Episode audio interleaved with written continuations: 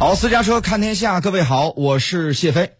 现在是北京时间的十二点的三十三分，美国首都华盛顿时间凌晨零点三十三分，新加坡时间十二点三十三分，马来西亚首都吉隆坡时间十二点三十三分，日本首都东京时间十三点三十三分，韩国首都首尔时间十三点三十三分。这个时间我们继续来关注洛佩西亚洲之行，非常焦点。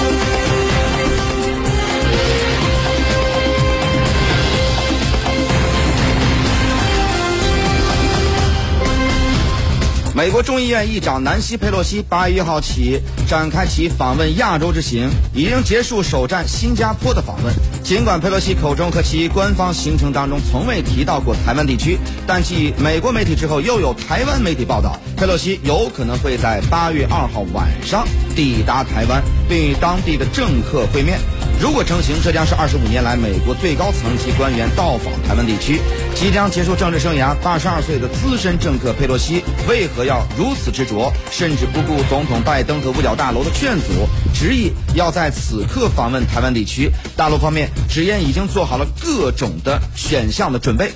此次事件将会以何种方式结束呢？私家车看天下今天为您特别关注。在今天直播当中呢，我们也会呃请出多路嘉宾为我们深入探讨相关事件的来龙去脉。那么佩洛西出访地选择暴露哪些目的？佩洛西的访台行程会否成行？几率有多大呢？美国的里根号航空母舰紧急北上，是否在为护航佩洛西访台做准备？针对佩洛西可能的窜台行程，中美双方各有哪些部署呢？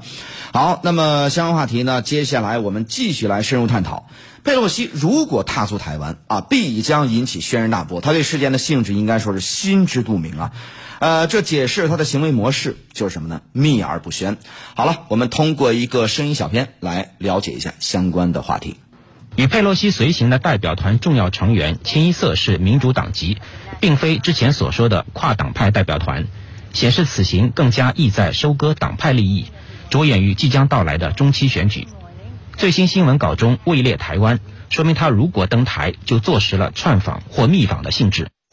公开到访地是新加坡、马来西亚、韩国和日本，四国都是与中国有外交关系的国家。从任何一个国家出发前往台湾，都不会被中方看成是友好或善意的举动。重视与中国关系的国家，理论上都不希望卷入是非。事态严重，从外交部、国防部、台办等多部门近期表态的强度和密度，不难想象中方在这些国家相关外交或情报工作的力度。佩洛西在亚洲这些国家之间穿梭，都属于短途飞行，理论上不存在技术精停第三地的需要。如果要搞偷袭，选择一个有美军基地的国家出发，则新加坡、韩国和日本都有可能。从把台湾列为暂定行程，到最新新闻稿不提台湾，怀疑是和岛内人士暗通款曲，最大化政治操弄。佩洛西故弄玄虚，或许是希望将谜底留到最后。从他的意图可以推测，要制造出其不意的效果。为了实现串访，经台湾只在机场与岛内政客见面，或全程严格封锁消息，技术上也是选项。通常，重要人物出访的媒体稿件，特别是访问战区等高风险地点，都有禁发相关稿件等纪律。只有等专机离开当地，脱离危险之后，才会对媒体解禁。如果采取这种小动作，也代表了佩洛西明知行为严重不妥，心虚之下采取了自我保护的规避动作。不负责行为引发的惊涛骇浪，或许超出他的想象。嗯，那么相关话题呢？这个时间马上来请教一下在台湾的时事评论员尹乃菁女士。那么现在其实大家都在关注这个佩洛西到底是否真的会窜访台湾，铤而走险，还是说他是虚晃一枪呢？这个葫芦里到底卖的什么药呢？到目前为止呢，各方的迹象显示啊，他似乎来的几率呢是比较大的啊。呃，根据这个 CNN 呢刚才的一个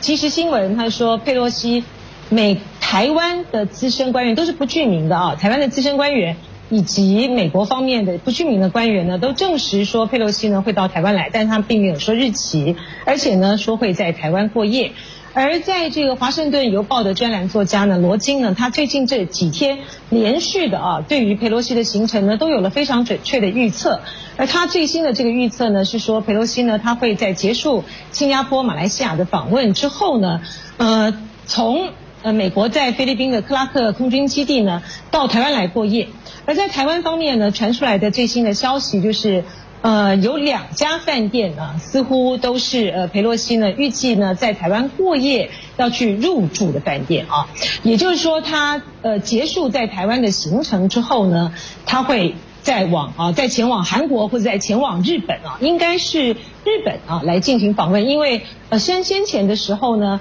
呃，有消息传出来啊，他要参加在这个日本的国会呢，对于前首相这个安倍的一个追悼仪式。但有可能就是他或许先去韩国，或许先去这个日本啊。但是现在呢，消息显示出来，就是他到台湾来的几率呢是大的啊。而且呢，根据台湾的这个相关作业啊，虽然说台湾和美国呢并没有正式的外交关系，但是呢，佩洛西的这个专机呢，他要。进入到台湾的飞航情报区的话，依照过去的惯例呢，它是必须要事先通知我们的外事部门单位的，而外事部门的单位呢，再通知我们的军事部门单位。所以说，呃，到底他什么时候会到台湾来？其实谜底呢，很快就会揭晓了。我们现在有获得了一些这个很多的这个情报信息啊，就表示说，在台湾方面啊，无论是这个啊松山机场，还是说他可能会下榻的这个酒店，呃，布满了很多警力、很多安保人员，看似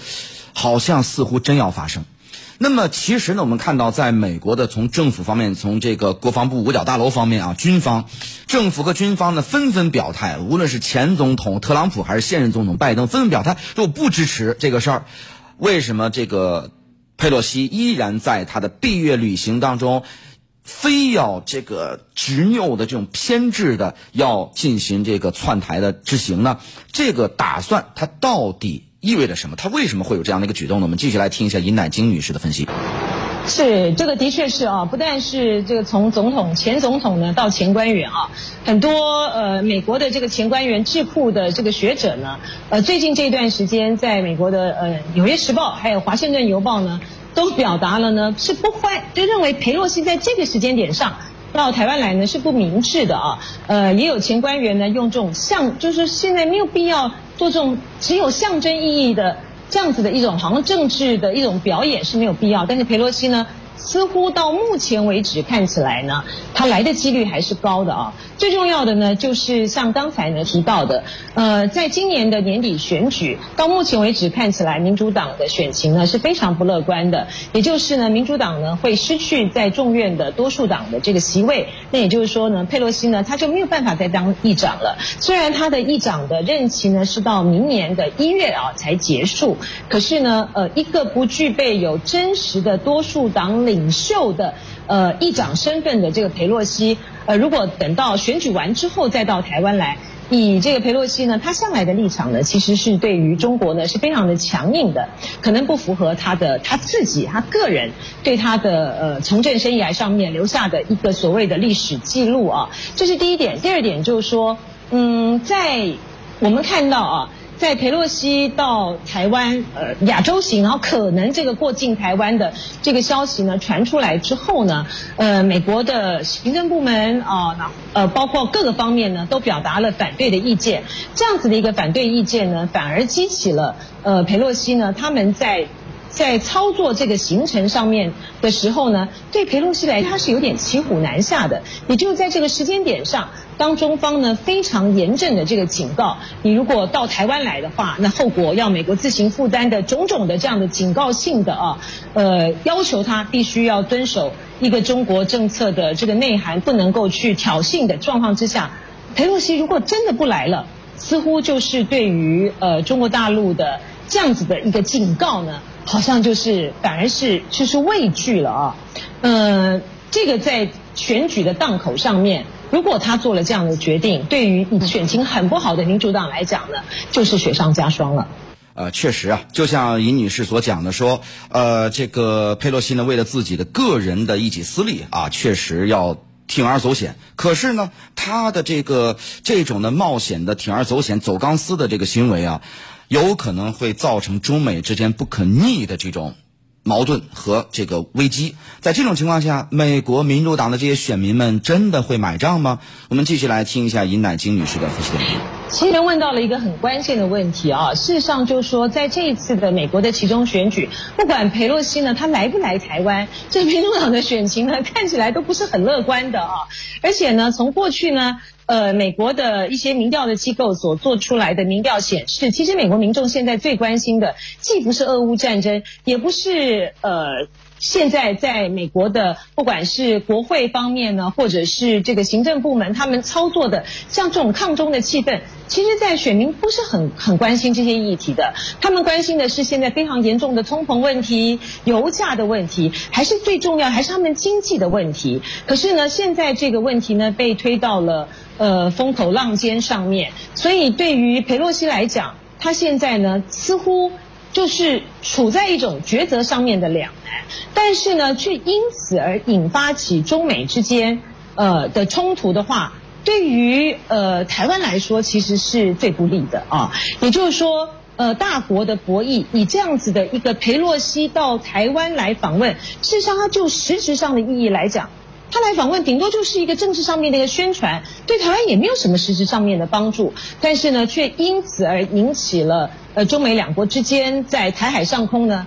可能会有爆出走一个战争边缘的一个危险游戏，是非常不明智的。好，那么另外一个问题呢，就是无论啊这个佩洛西最终是否窜访台湾，但实际上呃中美关系因为这个事件已经这个关系啊产生一个不可逆的影响了，甚至我们从。未来的大历史观的这个角度啊，去回溯这段历史的时候，会发现这个事件无论成与不成，这个事件都有可能成为中美关系的一个啊向负面走向的一个转折点啊，这个标志性的一个事件。好了，那么我们想知道，那么。既然是这个样子的，那美国未来啊，无论成与不成，这次啊，美国未来打台湾牌的这个空间还有多大呢？有关这方面情况，我们继续来听一下尹乃金金女士的这个分析点评。美国打台湾牌这样子的一个策略啊，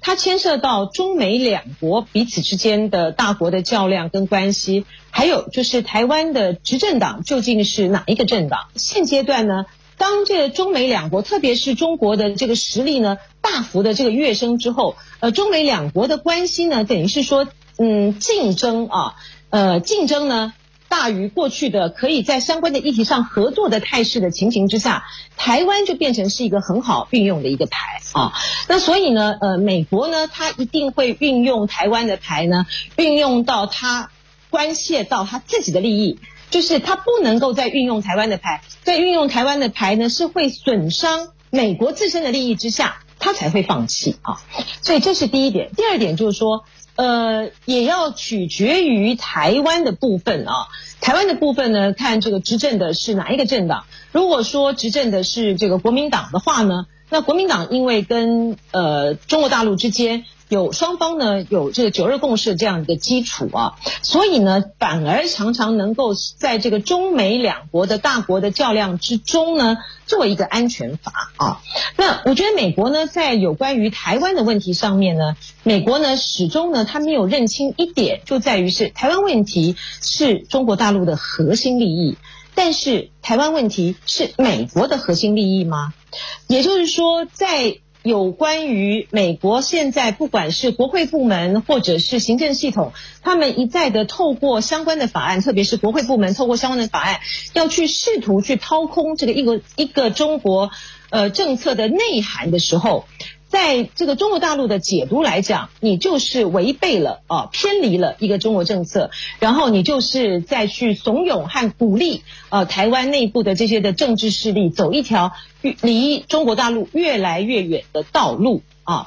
那在这样子一个情况之下，任何的呃美国的不管是国会部门也好，行政部门也好，任何所谓的有台会台的举动，它其实就是增加了台海之间。呃，因为在中美大国较量之下而擦枪走火的一个风险，那这更加上呢，台湾呢现在呢执政的是民进党，而我们在可预期的这个未来之内啊，今年的年底呢有其中选举，然后在二零二四年呢又有大选，美国呢也同样的啊。呃，就是美国要面面临这个其中选举，台湾要面临九合一选举，美国也要面临到换届的问题。所以在换届，美国的换届啊，然后在台在台湾也可以也要这个换届的这个状况之下，这个政治因素呢操作起来呢，就会使得台海的风险呢越来越增加。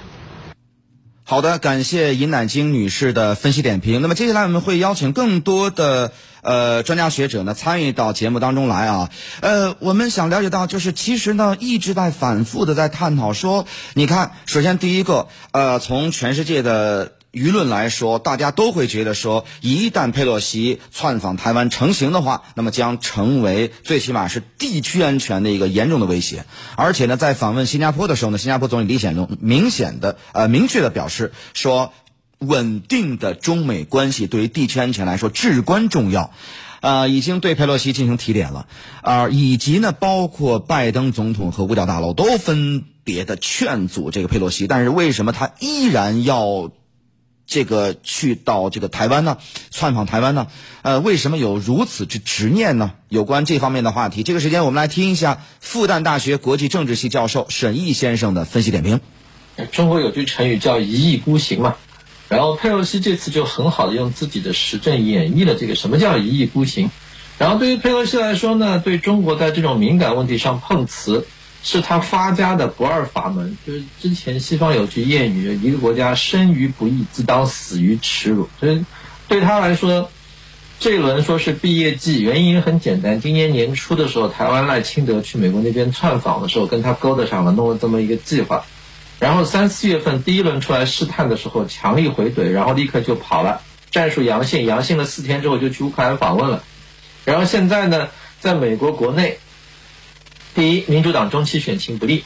第二，对他个人来讲更加重要的是，他因为在任上，因为动用职权透露内部消息给她老公搞股神，就炒这内幕交易炒股要接受调查，这个实上可以让他身败名裂、万劫不复的东西。然后面对这样一种局面，佩洛西采取了西方个人主义政客非常极端的一种表现，就是我死之后，哪怕洪水滔天，反正只要我避过这一劫了，我就不管不顾对着中国这边冲上去，你们所有人都要替我擦屁股。你们所有人，包括整个中美关系，都要替我陪葬。我就是要这样去做的。我就非常任性，我就像一个被宠坏的人，宠坏的这样一种作风。我就是自我为中心的，我就不管不顾一切，就闭着这个眼睛，然后直到什么，直到我死为止。就你有本事让我死在路上，那我就死了，死了也就结束了。但是当然，或者说你把他一个非常明确的、没有办法自己骗自己的、没有办法心存侥幸的信号放在他面前，让他撞上去，让他疼了。也许他会调整，也许他到死都不调整，他宁愿宁愿死在这个路上，宁愿宁愿死在海里面，这也是有可能的。所以面对这样一种局面，我们理性的人会感到非常的无奈和悲哀。怎么就是这么一个脑子抽掉的人在这个位置上？但他就是这样，所以没有什么讨论为什么。我们现在只要想用什么样的方式去阻止他，而且这个阻止他理论上应该是什么呢？中美两国共同去管理。因为你如果两个国家的关系最终因为这样一个疯子和变态的这种脑抽行为，结果把自己给崩掉了，那说实话是不值得的。应该是双方或者几方面共同想尽办法去把它给管下来。当然后面其实说穿了，也就是未来的四十八小时到一百个小时，我们就可以见到分晓。我们可以无非见到几种局面：第一个，就疯子被管住了。第二，疯子没被管住，疯子没被管住以后，大家会见识这个疯子会造成多大的损害，这个可以大家走着瞧嘛。那么对于这个是否窜访台湾呢？现在一直是秘而不宣呢，所以呢，大家都在猜测啊。那么佩洛西呢，如果把这个雷埋在他整个的行程当中的话，他到底想要得到的是什么呢？相关话题呢，这个时间我们来听一下中国国际问题研究院研究员滕建群先生的分析解读。呃，主要还是个人的这个政治力，因为我们都知道佩洛西本人他从政，呃，从整个一个历程来看的话，他基本上每一次都是靠这种制造话题、制造事端，呃，来博上位。比方说对华政策方面，从呃上世纪九十年代呢，呃，反对当时的政府给中国最后一个待遇。那么在二零零八年北京举行奥运会之前，我们看到佩洛西呢也是拉了一帮呃反华议员呢，呃，提出了要抵制。呃，中国的北京啊奥运会，所以他就是这样一个不断博取眼球而博取上位的呃这样一个政客。那么从他本人来说的话，我觉得呃这一次行程呢也确实呃他做了很多铺垫，那么而且非常高调。呃，这个包括在今年三月份提出来，那么后来呃推迟，那现在又是一次高调的这个向。呃，亚太地区呃出访，那么从他的出访的路线来看的话，我觉得也是呃精心设计，不管是在东南亚的两个国家，还是东北亚的两个国家。当然，你可以看出来，他确确实实呃，美国最近呢也在加强这两个方向的。呃，这个相互关系，比方说对东盟，呃，之前美国还举行了美国东盟的峰会，那么拉了八个东盟国家的元首到华盛顿开了一次啊没有任何结果的会议。那么同时呢，呃，日本和韩国呢也是呃美国最近在呃极力拉拢的两个传统的盟国。所以你表面看的话，它确确实实在呃帮着美国拉拢呃地区国家。但是呢，我觉得它这种设计来说的，不管是从呃东南亚。还东还从东北亚，呃，它都要这个来回横跨呃中国台湾地区。那么这种设计来说的话，它表面上看好像是访问呃亚太地区一些国家，但其实呢，我觉得它终极的目标呢，还是希望借着呃窜访台湾呢，来不断的提升自己的呃人气，甚至呢，呃赌上这个最后的身家性命来博取上位，这是他的一贯的作风。